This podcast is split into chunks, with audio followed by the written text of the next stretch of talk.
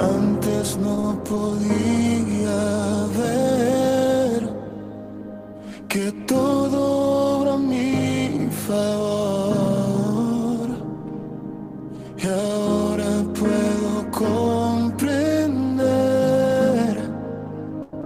que en ti soy más que vencedor. Y es así como dice esta canción, antes no podía ver que todo estaba a mi favor. Muchas veces estábamos eh, caminando por la vida, quizá sin el conocimiento pleno como hoy podés tener, quizá a lo mejor hace muy poco tiempo que conoces al Señor, o a lo mejor hace mucho, pero no habías tenido ese encuentro íntimo con Dios, no habías logrado tener ese, esa presencia del Espíritu Santo, bueno, eh, ahora es el tiempo, es el tiempo especial, es el tiempo donde el Señor ya viene hablando en este último tiempo, inclusive hace muy poquito nuestro apóstol habló de ese código, ¿no? Que activa la palabra en nosotros y comenzamos a comprenderla de una manera sobrenatural. La misma palabra que venía en otro tiempo, ahora la comprendemos, abrimos nuestros ojos espirituales y entra en nuestro corazón y comienza a trabajar en nosotros y hace, digamos, eh, toda la obra por la cual la palabra es enviada. Así que Cerra tus ojos en este momento y vamos a pedirle al Espíritu Santo que en esta reunión, en este tiempo donde estamos consagrados para Dios, donde estamos apartados, santificados para Dios, tomamos este tiempo como algo especial, un tiempo donde ya hemos adorado, hemos alabado Hemos honrado a Dios a través de nuestros diezmos, ofrendas, ese tiempo también de darle a Dios. Y ahora vamos a recibir la palabra del Señor, esa palabra que llena nuestro corazón, que abre nuestro entendimiento, que abre nuestros ojos y oídos para poder cambiar, transformar, ser transformados a través del Espíritu Santo cuando nosotros le decimos, sí Señor, heme aquí, aquí estoy, te abro las puertas de mi corazón, te abro las puertas de mi vida para que puedas obrar en mí y ser una persona diferente, como viene la palabra del Señor en este tiempo, que cada día podamos ser mejores personas, que cada día podamos subir un nivel, que podamos estar más cerca de su presencia, que podamos estar más cerca de su voluntad, de lo que Él quiere en cada uno de nosotros. Gracias Espíritu Santo y dependemos de ti en este momento para poder comprender toda la palabra que viene a nuestras vidas. Amén y amén. Gracias, bendito Dios. Eh, me gustaría, yo no voy a hacer un repaso eh, como en el que tenemos en el PDF eh, por la falta de tiempo justamente, pero me gustaría que alguien que que prenda su micrófono, active su micrófono, me recuerde eh, lo que estuvimos hablando el miércoles pasado, eh, en línea general, ¿no? El valor del esfuerzo, el valor del esfuerzo. Nosotros empezamos dentro de esta serie esta parte donde el título es Esfuérzate y sé valiente o Esfuérzate y no te rindas. Es como parafraseando, ¿no? Siempre el texto bíblico. Eh, em, a mí me gustó el título Esfuérzate, no te rindas, pero es basado en Josué 1.9, o en realidad en, eh, casi, digamos, arrancando desde Josué 1.1 hasta el 9, que el Señor le habla tres veces. Eh, constantemente a Josué diciéndole, esfuérzate, sé valiente, mira que te mando que te esfuerces, y esa palabra se repite una y otra vez. Y hablamos a través de, basados en esta palabra, hablando de Josué, hablando de, las características de Josué, a través del valor del esfuerzo, hablamos que también a través del valor del esfuerzo eh, podemos inculcar otros valores. Y a mí me gustaría que ustedes me digan, activando su micrófono, cuáles eran esos tres valores que vimos el miércoles pasado para arrancar con los dos finales. Quedan dos más, que son cinco en total. A ver, no hace falta ser muy valientes, chicos. Esfuérzate. Sé valiente. Disciplina era el primero, yo ayudé un poquito. Muy bien, Ezequiel. Bien, pastora.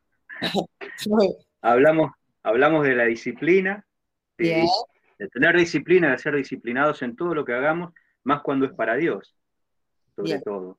Muy bien. Sí. Eh, también nos referimos a, la colaboración, a colaborar, a, ser, colaboradores en toda tarea que hagamos, no solamente eh, con nuestra familia, sino en todo lugar, en nuestro trabajo, por supuesto, en la congregación, desde luego también, y, en todo momento. Colaborar, ser disciplinados y ser perseverantes también. Tener perseverancia, seguir siempre hacia adelante, esforzándonos, pero, pero, pero perseverantes. Muy bien, perfecto. Gracias por la colaboración.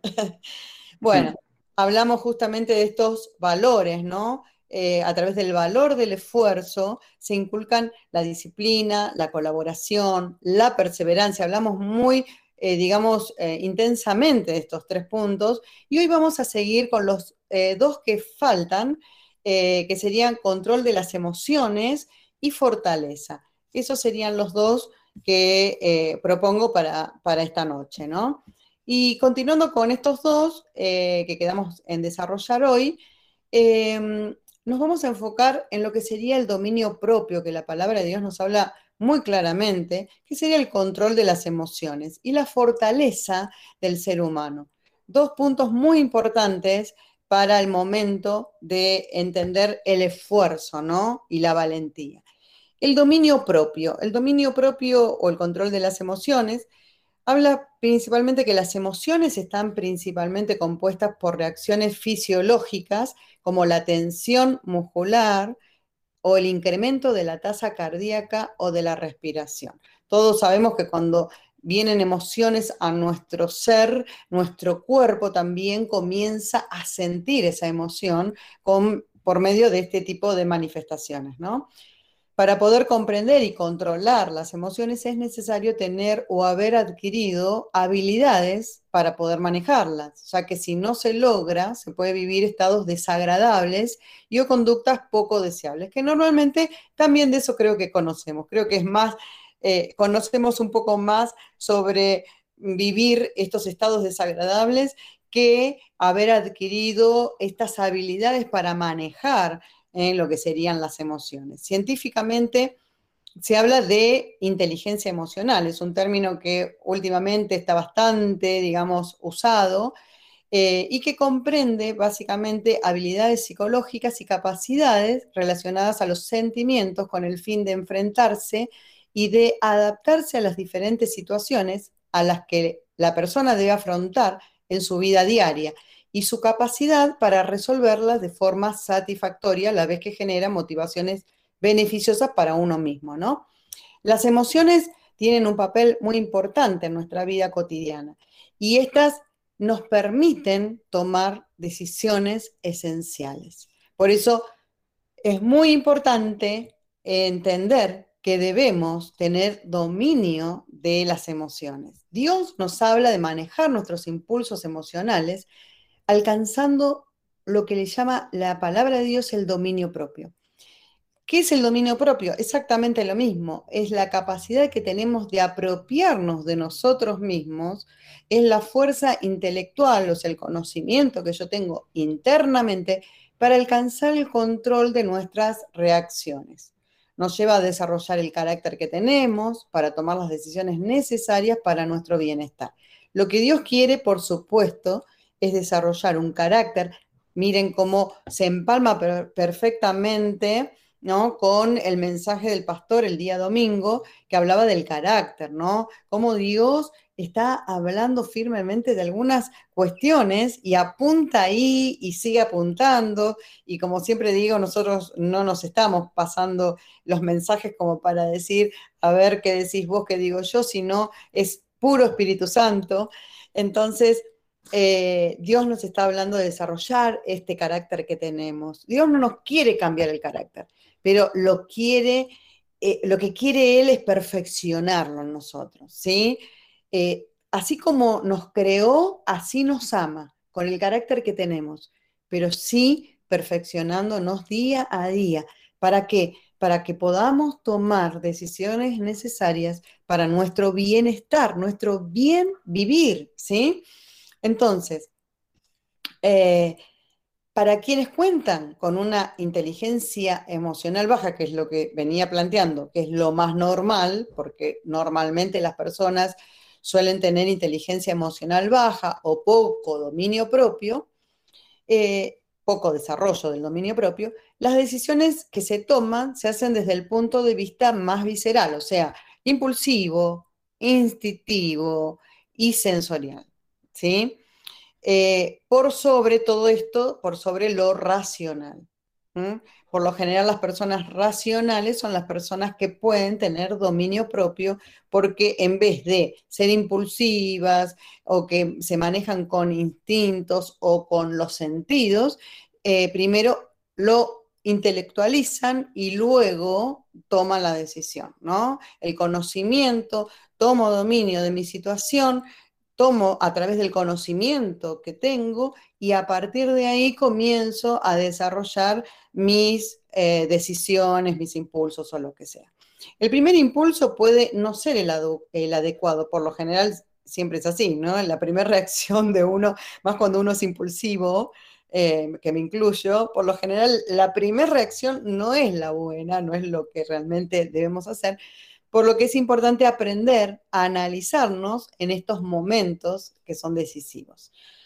Y en la palabra de Dios, como siempre, vamos eh, combinando ¿no? el conocimiento con la palabra de Dios que nos dice. Y yo seleccioné en Proverbios 25-28 que dice, como ciudad sin muralla y expuesta al peligro, así es quien no sabe dominar sus impulsos. Fíjese Qué tremendo a través de esta palabra como el Señor con una simple frase nos declara que es algo realmente expuesto al peligro, como una ciudad sin muralla, está hablando de la antigüedad, ¿no? Con los ejemplos bíblicos de aquella época. Hoy, si tuviese que usar otra palabra, para la actualidad usaría otras cosas, ¿no? A lo mejor hasta usaría eh, los virus que andan dando vuelta por el mundo pero expuestos al peligro es quien no sabe dominar sus impulsos. El control de las emociones surge de, desde la introspección, que sería la observación que una persona hace de su propia conciencia o de sus estados de ánimo para reflexionar sobre ellos. El Señor viene hablando de esto, examinarnos.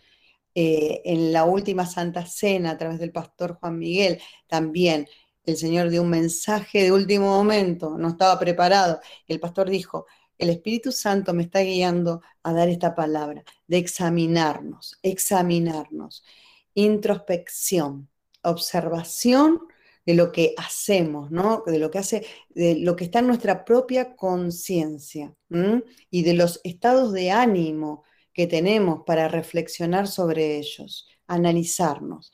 Para esto se debe reflexionar sobre las conductas que pueden dañar a otros o a uno mismo, sea de una manera o de la otra, no importa si daña a los demás o me daña a mí mismo, porque todo eso es pecado delante de Dios. ¿Por qué? Porque Dios no quiere ningún daño para su creación.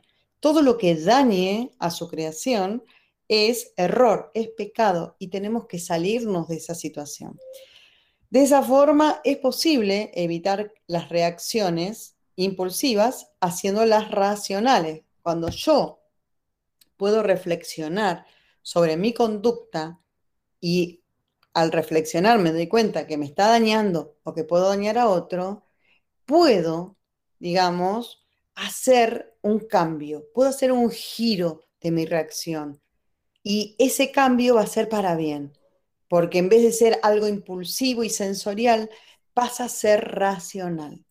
La evaluación personal nos conduce a una forma de comunicación más efectiva y al empatizar con nuestros semejantes, con las personas que tenemos al lado, podemos comprender su postura de una mejor manera, evitando roces que puedan perjudicar la relación o las relaciones.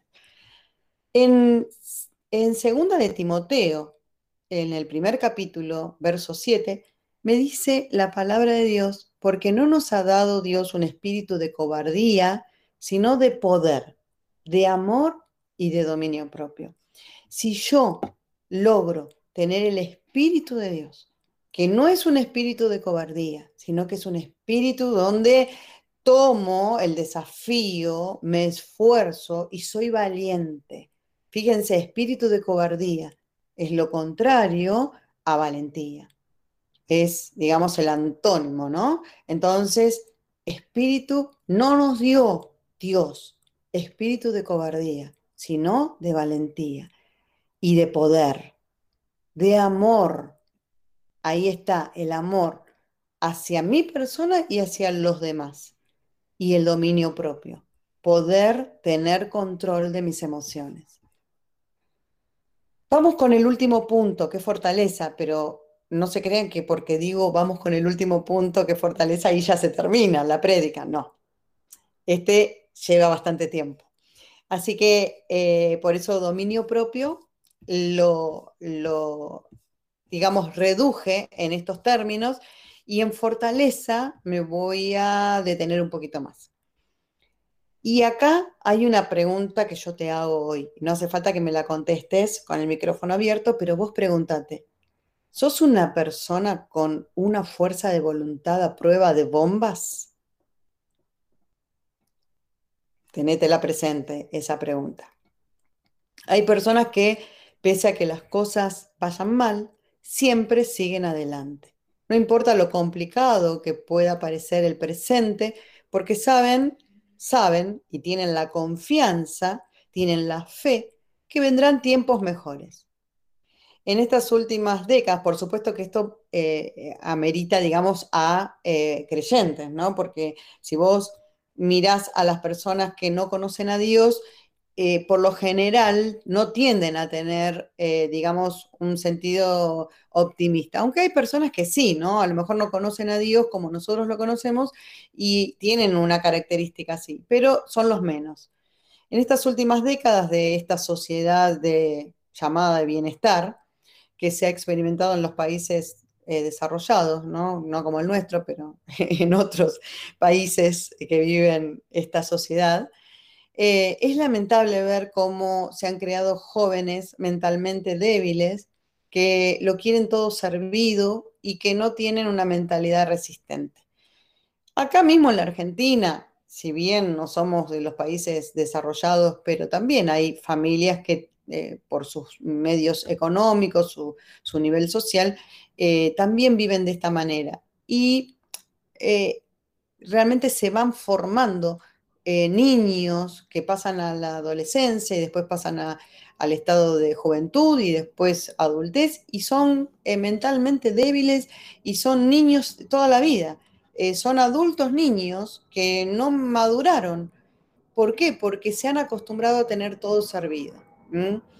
Por otro lado, la crisis económica ha obligado a muchas personas a despertarse y cambiar la manera de pensar. O sea que las crisis, en definitiva, muchas veces no nos gustan, pero ayudan a nuestro vivir. Porque una mentalidad débil no solamente que no permite triunfar, sino que provoca problemas emocionales serios en distintos campos de la vida.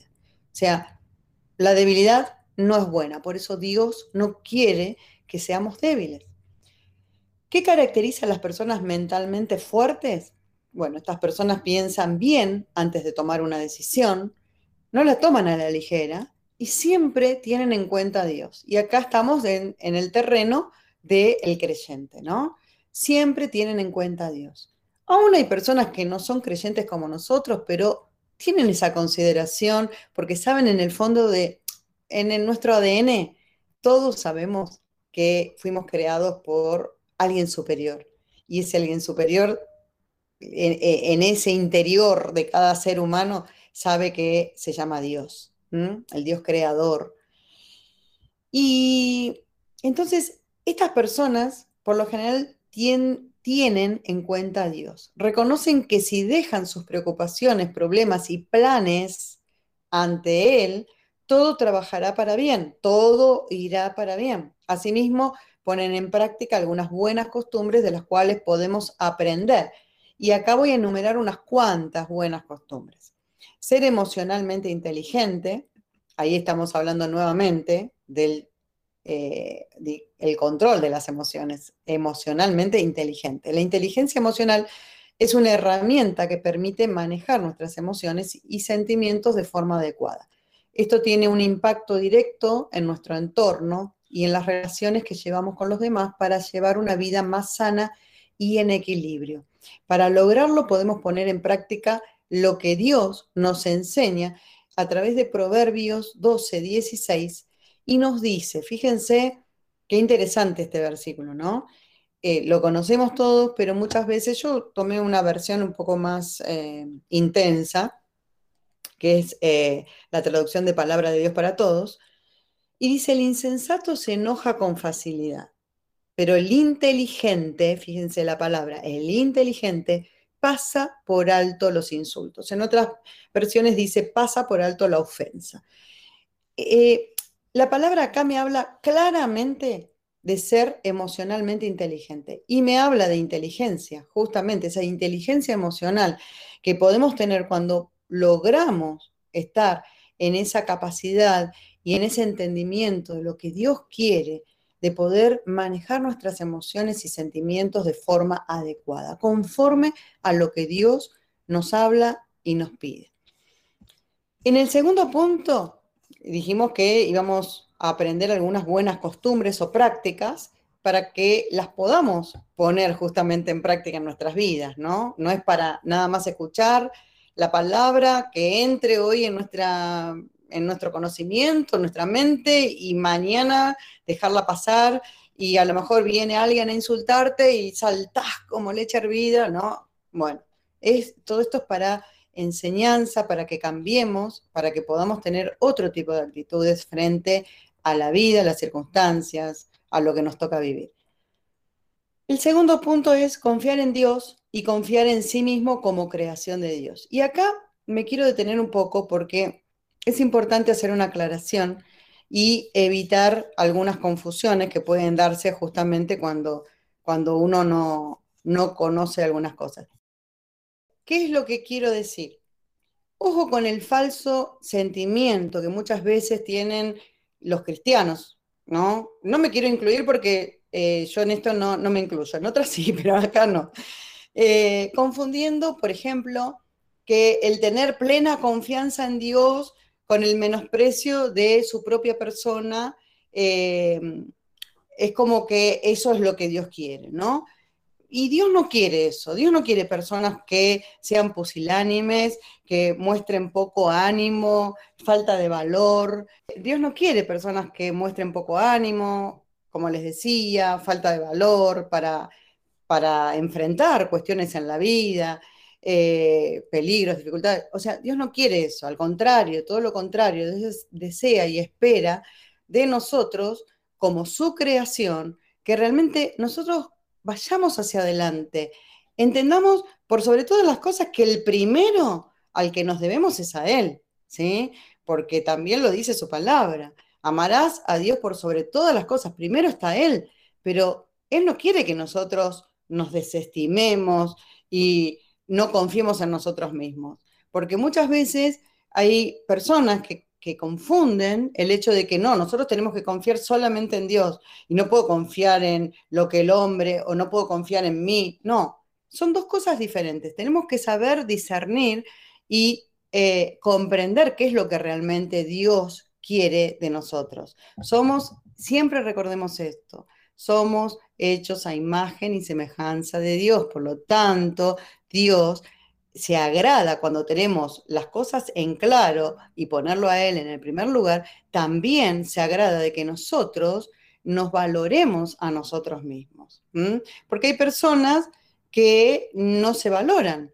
Entonces, ¿qué pasa con las personas con una mentalidad fuerte? Confían en Dios fundamentalmente, primero, como digo, así como también confían en sí mismas, sabiendo que van a poder ir adelante con la con el poder de Dios, con la fuerza de Dios, con la ayuda de Dios, con la misericordia de Dios, van a seguir, van a poder ir para adelante. Esto les permite superar la mayoría de los retos que se proponen, ya que cuentan con un alto nivel de autoconfianza. autoconfianza puede ser en decir, Dios me ama, yo sé que mi Salvador existe y que en Él soy más que vencedor, pero es una autoconfianza. No, ay, pobrecita de mí, como he escuchado en algunas oportunidades, decir, pobrecita de mí, si soy una pobre gata que, mm, eh, que grita en el desierto, y lo decía una cristiana. Yo decía, Dios, qué horror. Imagínense una pobre gata que grita y clama en el desierto. Y me quedé mirándola como no entendiendo qué era lo que me quería decir, pero sí entendía. O sea, Dios no quiere eso. Entonces, estas personas les permite superar la mayoría de los retos que tienen por delante y cuentan con un alto nivel de autoconfianza, que aunque no logren todos sus objetivos, nunca se rinden. Esta confianza ayuda a no desmoronarse ante la adversidad y seguir adelante en el cumplimiento de las propias metas y objetivos. Y esto es muy importante para nosotros y para Dios. En el cristiano, tener autoconfianza significa poder resistir cualquier prueba con la certeza que Cristo nos reviste de su poder. Dios nos dio la autoridad a través de Jesucristo y esta es nuestra responsabilidad, dejar actuar en nosotros al Espíritu Santo. Porque sin el Espíritu Santo, nada somos. La persona que confía en sí misma tiene firmes convicciones, las cuales nada ni nadie debilitará. Estas convicciones producen, entre otras, obediencia a Dios. Y a Dios saben que le agrada esto, ¿no? ya, sabemos que la obediencia es uno de los puntos más importantes para el cristiano. En Salmos, fíjense, ¿no? Qué interesante este texto. Salmos 55, 22. La palabra de Dios me dice, Dios nunca deja fracasar a los que lo obedecen. Qué impresionante. Nunca deja fracasar a los que lo obedecen. Es como una fórmula eh, perfecta, la obediencia. Si sos obediente a Dios, jamás te va a dejar fracasar. Punto 3. Ver en la adversidad un aprendizaje. Al tener una mentalidad fuerte, usamos de enseñanza nuestros desaciertos, lo que nos permite crecer haciendo que nuestras fallas nos guíen en busca de la excelencia en todo. O sea, aún en mi debilidad, en mi problema, en mi falla, en mi error, yo igual sigo hacia adelante para crecer y no volver a caer en ese error buscando la excelencia. Y en Isaías 43, versículo 2, 3, me dice, cuando pases por las aguas profundas, yo estaré contigo. Cuando pases por los ríos de dificultad, no te ahogarás. Cuando pases por el fuego de la opresión, no te quemarás. Las llamas no te consumirán, porque yo soy tu Dios y te pondré a salvo. Entender que cuando somos hijos de Dios, cuando Dios nos puede decir, porque yo soy tu Dios, cuando Dios está mirándonos de cerca a nosotros porque somos sus hijos, lo amamos y seguimos su camino, el mismo Dios te va a decir, el mismo Señor te va a decir, especialmente a vos que a lo mejor sos nuevo o sos nueva en el camino y que quizá hace muy poquito estás escuchando de su palabra. Entendé que Dios te dice, cuando pases por las aguas profundas, yo estaré contigo. Cuando pases por los ríos de la dificultad, cuando estés en medio de esa situación que no querés más mm, y que sentís como que te podés ahogar, que te podés morir, no te vas a ahogar porque Dios va a estar con vos. Cuando pases por el fuego de la opresión, aunque venga el cielo que parezca que se, que se cae sobre tu vida, no te vas a quemar porque las llamas no te van a consumir, porque Dios está con vos para ponerte a salvo. Debemos ser conscientes que es posible tener un resultado adverso, por lo que es muy positivo generar un sentimiento de autoaceptación y entender que si algo sale mal, es parte de la vida. Hay muchas personas Y ahí sí me incluyo que en algunas eh, oportunidades eh, tuve que aprender, obviamente, pero tenía un, sentimiento que cuando algo me salía mal y veía que era por un error mío, me parecía que me clavaba todos los puñales como, ¿no? Era la hecatombe. Bueno, eso Dios no lo quiere. El sentimiento de autoaceptación y entender, entender que te podés equivocar. ¿Por qué? Porque así como cualquiera se equivoca en tu entorno, también te podés equivocar vos. Y es parte de la vida. Debemos ser capaces de valorarnos y esforzarnos por estar bien, aún frente a situaciones difíciles, sintiéndonos seguros de poder afrontar la contrariedad. La autoestima es fundamental. Fíjense que yo acá les, les em, resalto un, versículo, ¿no? Porque es como que Dios me marcó esto como algo muy importante. En Mateo 22, 37, 4 eh, Jesús habla sobre qué es lo más importante ¿no? de la ley. Y Jesús le respondió, ahí estaban eh, deliberando, querían a toda costa tratar de tenderle trampas a Jesús, siempre los religiosos de la época. Y Jesús les responde, el primer mandamiento y el más importante, y esto me gustaría que todos, yo sé que muchos lo saben, pero no importa, más allá que lo sepan, ténganlo en cuenta siempre, porque es eh, ¿cómo les puedo decir? Es el resumen de toda la palabra de Dios, es el resumen de eh, todo el conocimiento, es el resumen de toda la Biblia, dice la ley, los profetas, e, es el, el resumen. El primer mandamiento y el más importante es el que dice, ama a tu Dios con todo lo que piensas, o sea, con todo tu pensamiento, con toda tu mente, con todo tu ser, ¿no? Con todo lo que eres. Y el segundo mandamiento en importancia, dice Jesús, es parecido a ese y dice, cada uno debe amar a su prójimo, a su semejante, a su próximo, como se ama a sí mismo. Toda la enseñanza de la Biblia, dice Jesús, se basa en estos dos mandamientos. Y si nosotros analizamos estos dos mandamientos y entendemos que toda la enseñanza de la palabra, podemos conocer toda la Biblia de tapa a tapa, como decimos normalmente, pero si nosotros resumimos nuestra vida en estos dos mandamientos, amar a Dios por sobre todas las cosas, con todo nuestro ser, con toda nuestra mente, con todos nuestro, nuestros mm, pensamientos, nuestro corazón. Y el segundo, amar a nuestro prójimo como nos amamos a nosotros mismos, podemos entender que vamos a cumplir toda la palabra de Dios.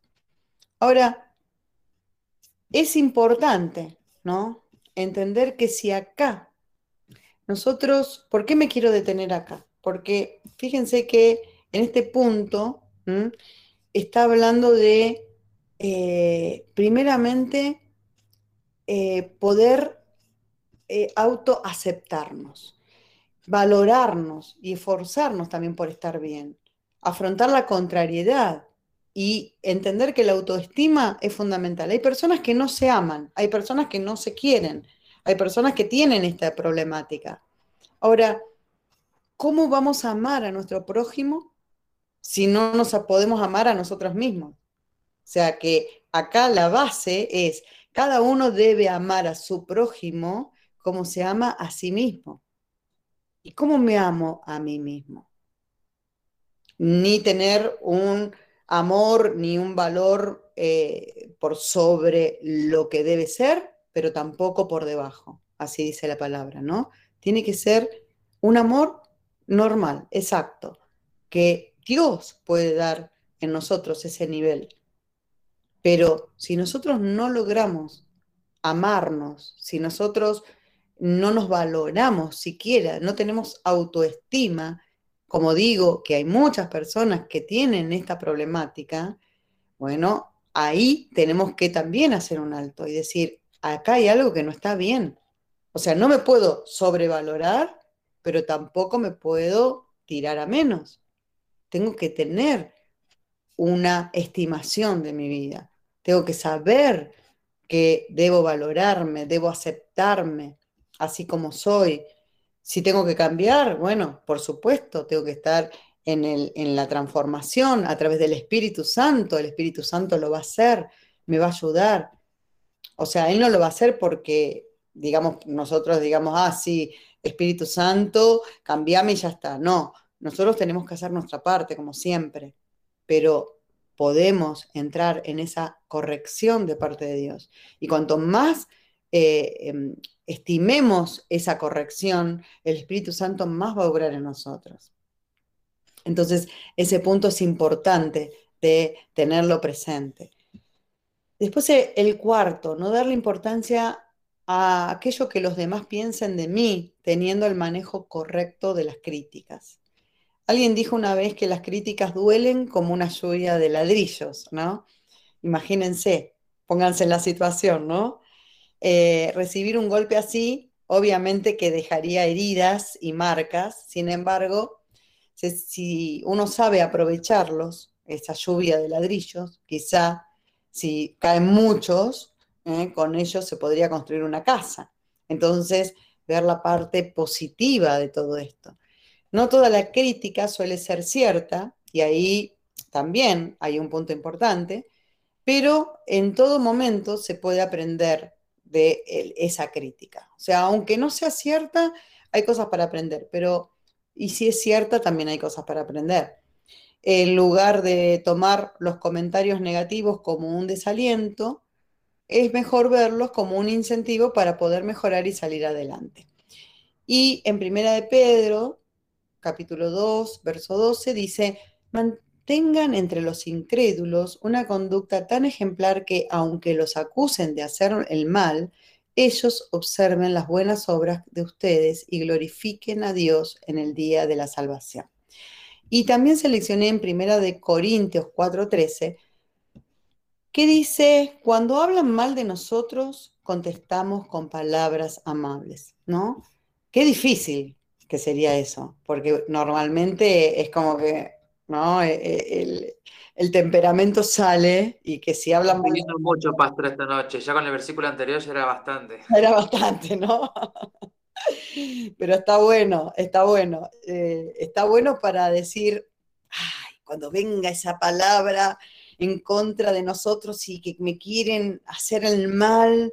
Y bueno, ahí, acordarme, ¿no? Primera de Corintios 4:13, contestamos con palabras amables y no como entre dientes, como, ah", ¿no? Sino realmente pedir al Espíritu Santo, porque Él es el que nos, Él es nuestro ayudador. Así que podemos pedirle a Él que nos ayude, ¿sí? Eh, en el punto 5, pasamos al punto 5 saber quién soy y a dónde quiero ir. ¿Quién soy yo? ¿Mm? Ah, es una pregunta, ¿no? Es una de las preguntas mm, existenciales que si no sabemos responder puede llegar a convertirse en un obstáculo a la hora de conseguir objetivos en nuestra vida. Pero, ¿saben qué? Eh, hay una linda promesa y una linda palabra de parte de Dios que en Isaías 43:4 dice, porque en mis ojos fuiste de gran estima, fuiste digno de honra y yo te amé. ¿Quién dice esto sino el Señor? ¿Quién dice esto sino Dios que te dice que en mis ojos fuiste y sos de gran estima, que sos digno de honra de Dios y Él te ama? Él te ama. Entonces, ¿quién soy yo? ¿No? Saber que somos hijos de Dios, por sobre todas las cosas. Si hasta el día de hoy no sabías contestar esta pregunta, bueno, por lo menos ahora podés saber que si te preguntan, ¿y vos quién sos? Yo soy hijo de Dios, yo soy una hija de Dios. Dios me ama, Dios me dice que soy digno de honra, y no importa lo que los demás puedan pensar o puedan ver de mí. Yo sé que para Dios soy digno de honra. Si hago su voluntad, si estoy en obediencia. Siempre hay condiciones, ¿eh? Porque a mí me gusta porque a veces los cristianos, eh, esto lo digo sarcásticamente, ¿no? Em, tendemos a que nos gustan todas las palabras lindas que dice la Biblia, pero nunca nos gusta escuchar las condiciones. Y siempre hay condiciones para todo. Y Dios te dice, acuérdate la primera palabra que estuvimos compartiendo, que Él te da éxito en todo, que no va a haber fracasos en tu vida si lo obedeces. Si lo obedecemos, vamos a tener una vida de gloria, vamos a ser de estima del Señor, vamos a ser dignos de honra, por lo tanto, vamos a tener éxito. Él nos ama y va a hacer todo lo bueno en nosotros. Tenemos muchas promesas, pero tenemos esa condición, obedecerle, hacer su voluntad, hacer lo que a él le agrada, ¿sí? Las personas con fortaleza no temen ni duda en responder a esta pregunta y saben quiénes son, ¿no? En Deuteronomio 7:6, el Señor dice, el Señor tu Dios te eligió a ti para que seas su tesoro especial, su gran tesoro. La palabra siempre habla que somos su gran tesoro, somos un tesoro especial. Él nos eligió para que seamos ese gran tesoro especial. Conocer el camino que quiero seguir y estar en constante movimiento, lo que me va a mantener motivado en el rumbo hasta llegar a destino, es lo que también me permite saber quién soy y a dónde quiero ir. En Lucas 9, 6, eh, Lucas 9, 62, perdón, eh, Jesús dice, no se puede pertenecer al reino de Dios y hacer lo mismo que hace un mal campesino. Al que se pone a arar el terreno y vuelve la vista atrás, los surcos le salen torcidos. Cuando yo estoy y pertenezco al reino de Dios, hago lo correcto. Pongo las manos en el arado y miro hacia adelante no miro para atrás, porque la palabra me dice que si yo miro para atrás, los surcos van a salir torcidos y no va a, no va a servir la tarea, no va a ser buena. Entonces, manteniendo el rumbo hasta llegar al destino, sabiendo cuál es mi camino, voy a estar en constante movimiento, que lo, eso me va a mantener motivado. Estar en constante movimiento me va a mantener motivado. Y en Salmos 32.8 el Señor dice, mis ojos están puestos en ti. Yo te daré instrucciones, te daré consejos, te enseñaré el camino que debes seguir. ¿Cómo no saber cuál es el camino de nuestras vidas? ¿Cómo no saber a dónde quiero ir si yo estoy con Dios y Dios me dice que sus ojos están puestos en mi vida? Que Él me va a dar instrucciones en todo lo que haga, cada paso, esto recordalo, tenelo presente. Cada paso que hagas en tu vida, Él te va a dar instrucciones. Él te va a dar los consejos necesarios. Él te va a enseñar el camino para que no te equivoques. En el punto 6, ser positivo viendo la felicidad que está en mi interior. Las personas fuertes tienen una mentalidad positiva, pase lo que pase ver el lado positivo de la vida es importante, ya que toda circunstancia tiene un lado positivo. Y si uno se concentra en esto, es mucho más sencillo tener un comportamiento más alcanzable, más llevadero y más eficiente que nos lleva a vivir eh, la vida felices y motivados, ¿no? A su vez, las personas fuertes saben que la felicidad está en su interior y no en las cosas externas. Recordamos qué es lo que hace que podamos ser felices. La clave de la felicidad es ser agradecidos. Recuerden siempre, ¿no? Para eso aprendemos todas estas cosas que Dios nos habla, ¿no? Eh, estas personas disfrutan de sí misma, de sí mismas y viven el momento presente proyectando su futuro a través de la fuerza interior que los hace resistentes frente a la vida. Vivir el presente proyectando su futuro. El pasado quedó atrás. Recuerden también la palabra del domingo.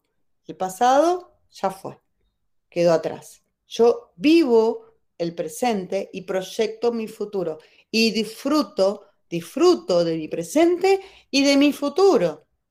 A través de esa fuerza interior que me la da el Señor, que me hace resistente frente a uno de los avatares de la vida. Josué fue uno de los doce espías que Moisés envió a explorar Canaán, la tierra que Dios había prometido dar a los israelitas. Recordamos esto. Caleb y Josué fueron los únicos en dar un informe positivo.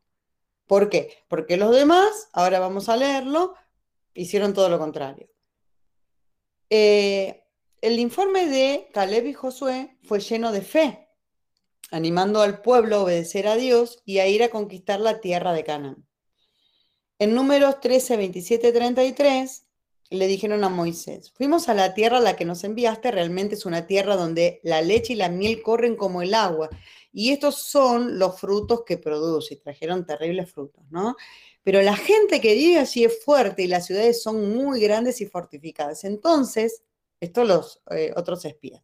Entonces Caleb hizo callar al pueblo que estaba ante Moisés y dijo, pues vamos a conquistar esa tierra, nosotros podemos conquistarla, pero los que habían ido con él respondieron, no, no podemos atacar a esa gente, ellos son más fuertes que nosotros. Y se pusieron a decir a los israelitas que el país que habían ido a explorar era muy malo.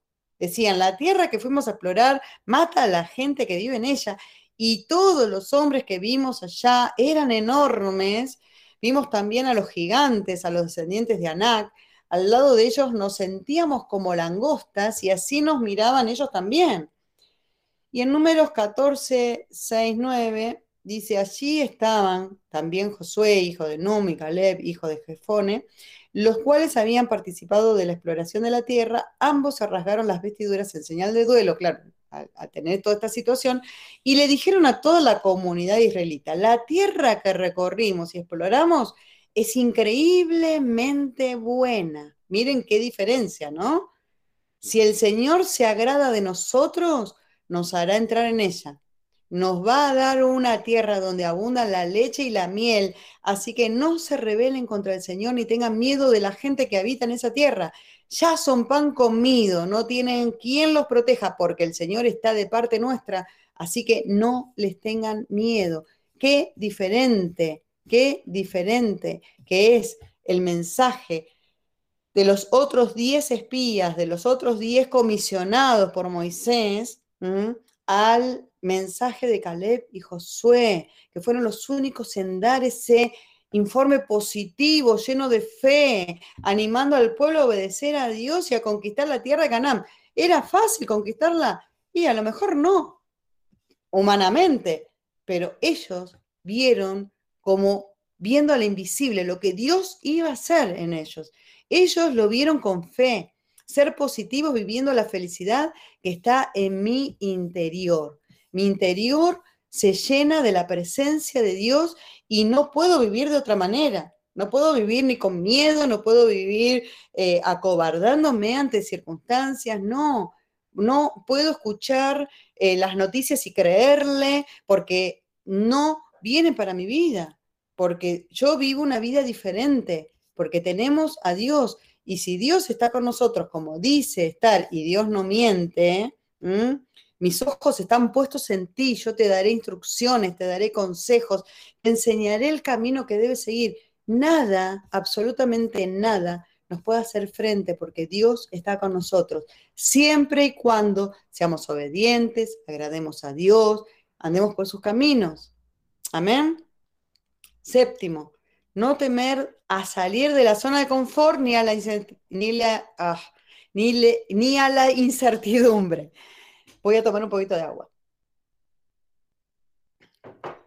Bueno, entonces, no temer a salir de la zona de confort ni a la incertidumbre. Las personas mentalmente débiles se caracterizan por no querer salir de su zona de confort, por tener miedo al famoso cambio, ¿no? Salir de la zona de confort significa afrontar miedos a pesar de no saber qué nos espera. Las personas fuertes saben que salir de la zona de confort es bueno, no temiendo a la incertidumbre, sino que se plantean o se plantan, digamos, frente a la situación y le ponen cara a eso y actitud, ¿no? En una sociedad donde lo que más se valora es la comodidad y el bienestar, hablar de salir de la zona de confort mm, a veces no resulta muy agradable y hasta puede llegar a, hasta ser ofensivo. Pero más que nunca en este tiempo la cultura bíblica choca contra esta corriente de esta sociedad egoísta y hedonista. La Biblia y la misma realidad de la vida nos llaman constantemente a salir de nuestra comodidad. Si queremos llegar a otros niveles y obtener logros, debemos saber que debemos salir de nuestra comodidad. Vivimos en un mundo donde aquellos que se niegan a salir de su comodidad muy posiblemente terminen en frustración. En la Biblia vemos ejemplos. Siempre que Dios llama para usar a una persona, la invita a salir de su comodidad.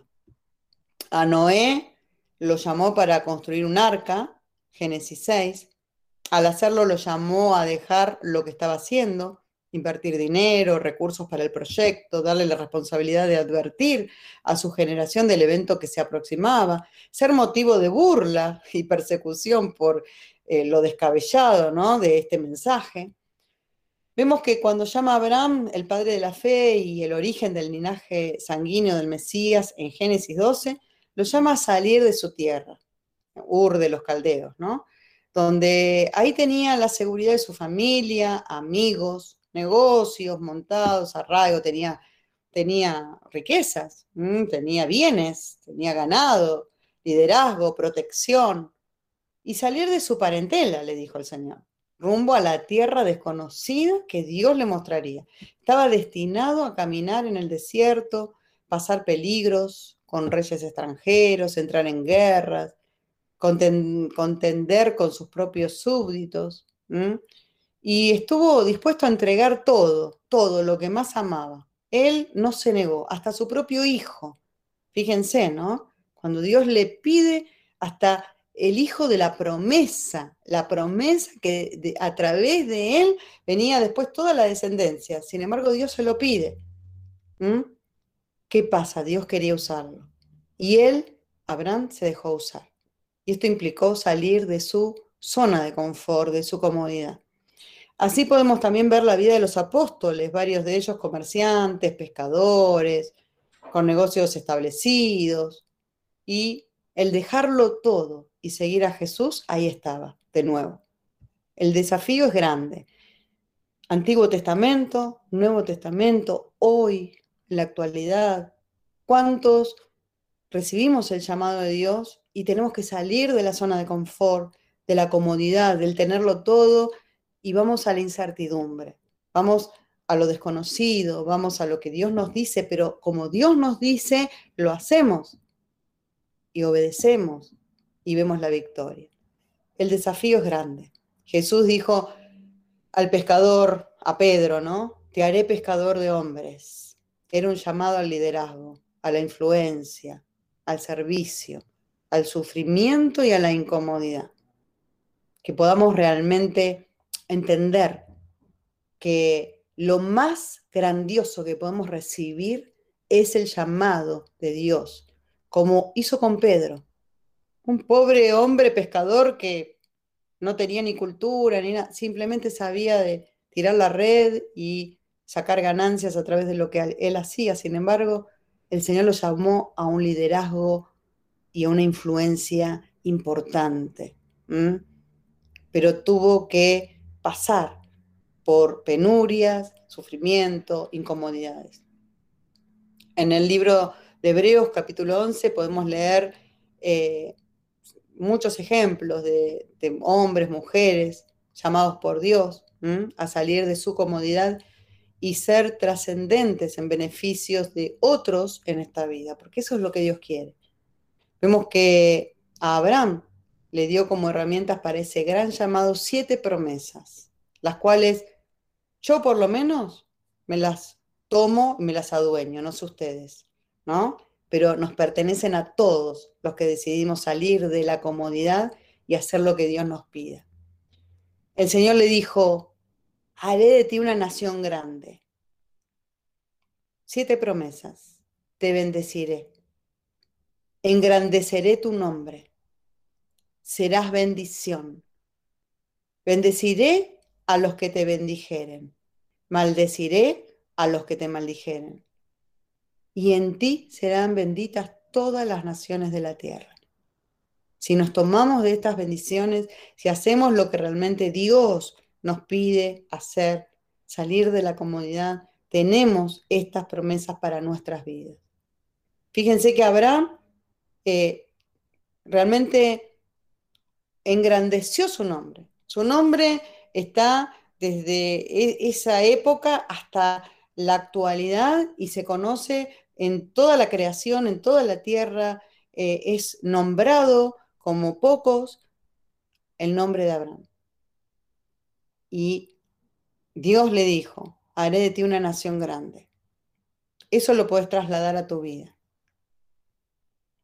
Dios sabe qué es lo que te va a dar, qué es lo que quiere hacer con vos, cuáles son sus planes, cuáles son sus propósitos en tu vida. Te bendecirá. Serás de bendición. Y serán benditas todas las naciones, todas las familias de la tierra. Las personas que vos llegues a esas personas serán benditas. ¿Por qué? Porque cuando Dios quiere hacer algo con nosotros, Dios se encarga de hacer todo lo demás. Amén. En el octavo punto, ser resilientes. Esto lo hablamos también la semana pasada. Los individuos con fortaleza son resilientes, son personas capaces de hacer frente a las adversidades de la vida y salir fortalecidas de ellas. Aunque es habitual pensar que ser resiliente es algo innato, es posible aprender a dominar esta capacidad con práctica y una buena actitud. O sea, muchas personas creen que, bueno, sí, el resiliente nace así. No, también se puede adquirir con una buena actitud, con práctica, tratar de capacitarnos de esa manera. Alguien resiliente se caracteriza por ser introspectivo, se mira para adentro, independiente, por, por mantener cierta distancia emocional con los problemas. Asimismo, tiene iniciativa para emprender proyectos o involucrarse en actividades nuevas. A nada le hace miedo, ¿sí? Enfrenta. La dinámica de la resiliencia está muy presente en la Biblia. En el Antiguo Testamento, Job demostró una gran capacidad de recuperación y Dios lo honró por eso. Después de perder todo, Job estaba en una gran agonía de alma y cuerpo, sin embargo se negó a maldecir al Señor o a rendirse. Y en Job capítulo 1, 22, dice, en todo esto Job no pecó acusando a Dios de hacer algo malo. Más tarde, cuando el sufrimiento se intensificó, la esposa de Job le aconsejó maldecir a Dios y morir. Job capítulo 2, 9. Pero Job ni siquiera consideraría tal cosa. A pesar de su sufrimiento, Job sabía que Dios estaba en control y que el conocimiento lo ayudaba a mantener la capacidad de recuperación en lugar de rendirse a la derrota. Su fe resultó en resiliencia. El creyente en Jesucristo es sostenido por el poder de Dios y por lo tanto es naturalmente resistente. En 2 de Corintios 4, 8, 9, capítulo 4 del 8 al 9, me dice, por eso, aunque tengamos toda clase de problemas, no estamos derrotados aunque tengamos muchas preocupaciones, no nos damos por vencidos. Aunque nos persigan, Dios no nos abandona. Aunque nos derriben, no nos destruyen. ¿Por qué? Porque justamente, como dice acá, ¿no? El creyente en Jesucristo es sostenido por el poder de Dios. Somos resilientes, somos personas con una capacidad para poder afrontar las situaciones y seguir adelante con buena actitud, fortalecidas por, esa, por lo que nos pasó. En el punto 9, y ya es el último, nuestra fortaleza está en Dios. Lo que nos hace fuerte es reconocer que somos débiles en 2 de Corintios 12, 9, me dice, pero él me dijo, te basta con mi gracia, pues mi poder se perfecciona en la debilidad. Por tanto, gustosamente haré más bien alarde de mis debilidades para que permanezca sobre mí el poder de Cristo. Y en Filipenses 4:13 es como que yo digo, quiero cerrar con este versículo que me parece el broche final, como para hacer el cierre, ¿no? Filipenses 4, 13, hablando de la fortaleza del ser humano, de la fortaleza en Dios. Y me dice, todo lo puedo en Cristo que me da fortaleza. Amén. Y cuando nuestras preocupaciones nos llevan a un estado de confusión, debemos, estoy haciendo como ahora como un cierre, ¿no? Como un repaso, una conclusión. Tomar un tiempo para detenernos, hacer una evaluación objetiva de la situación, entregársela a Dios, pedir sabiduría al Señor y entendimiento conforme a la verdad, su única verdad, la que nos guía. Y eso va a traer sobre nosotros una vida más estable y placentera, ¿no? Cuando estoy preocupado, cuando, cuando estoy en preocupación, Dios, Dios te dice, esforzate, no te rindas, sé valiente. ¿Cómo hacerlo, no? Bueno, creo que vimos las claves también de cómo ser una persona valiente, esforzada. ¿Cómo? Siendo disciplinado, siendo colaborativo, perseverante, con dominio propio y con fortaleza. Dios desea ver en sus hijos un compromiso en su crecimiento personal y de esta manera estaremos preparados para poder recibir su llamado, este llamado que, que hablamos recientemente. Este llamado que en algunas instancias quizá te parezca duro, a lo mejor ya tuviste el llamado y te sentís como que, que está siendo duro, que implica sacrificios. Sin embargo, Dios siempre que llama, equipa y capacita para poder comenzar y terminar con gozo la tarea que pone en nuestras manos. Él nunca te va a dejar a la deriva. Él nunca te va a dejar desamparado. Si Él te llama, Él se encarga. Aunque creas quedarte sin fuerzas, no cedas, no te rindas, porque ahí es donde comienza realmente la manifestación de la fuerza de Dios y eso es lo que debemos buscar no desfallezcas, no te caigas, no te desanimes. Recuerda que su poder es ilimitado, su amor es incondicional. Confía que Él te va a bendecir con fortaleza y de su mano vas a poder salir, vas a salir de cualquier situación por difícil que sea. De nuevo, Josué 1.7. Solamente si te esfuerzas y eres valiente para obedecer al pie de la letra, les doy otra versión, al pie de la letra, la ley que Moisés te dio, triunfarás en todo lo que hagas. Al pie de la letra, la ley. Al pie de la letra, su palabra. Obedecer. Obedecerle. Y fíjense que recalco, ¿no? que y, agrego en realidad, eh, Jesús enseñó sobre la ley, hablando de la ley de Moisés, ¿no? No crean, Jesús dijo, no crean ustedes que yo he venido a suprimir la ley o los profetas. No he venido a ponerle fin, sino a darle su pleno valor. Porque muchos hablan, bueno, el Antiguo Testamento era para... No, Jesús, el Nuevo Testamento, el motivo de nuestro vivir, ¿sí? A través de Él tenemos acceso a Dios, al Padre. Dice, no crean ustedes que yo he venido a suprimir la ley o los profetas. No suprimió nada del Antiguo Testamento. No he venido a ponerle fin, sino a darle su pleno valor. Pues les aseguro que mientras existan el cielo y la tierra, no se le quitará a la ley ni un punto ni una letra hasta que todo llegue a su cumplimiento. Primer mandamiento, el más importante. Jesús también dijo, ama a tu Dios por sobre todas las cosas, con toda tu mente, con todo tu ser, con todo, con todo tu, tu presencia. Ama a Dios por sobre todas las cosas.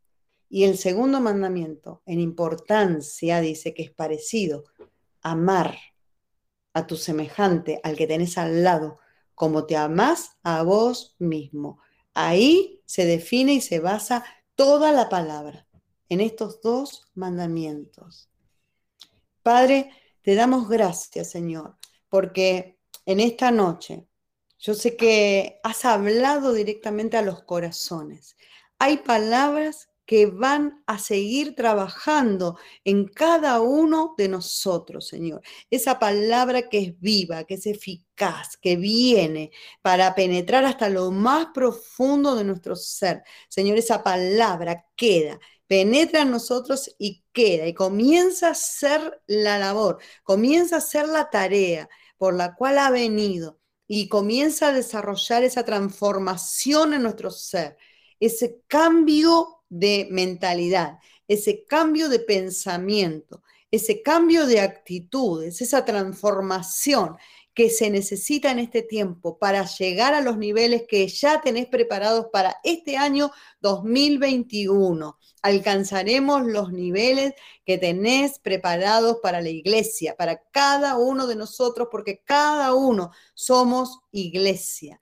Gracias te damos, bendito Dios, porque sabemos que toda esta enseñanza, Señor, la vamos a tomar para ponerla por obra, que no la vamos a recibir y la vamos a escuchar y luego olvidar, sino que esta palabra, Señor, yo quiero declarar en esta noche que esta palabra no la vamos a olvidar, esta palabra la vamos a mantener firmemente en nuestro corazón. Va a ser un fuego encendido en nuestro corazón y va a estar presente en nuestras mentes a partir de este momento, desde ahora y para siempre. Va a dirigir nuestras vidas para la gloria de tu nombre. Amén y amén. Gracias te damos, bendito Dios. Aleluya.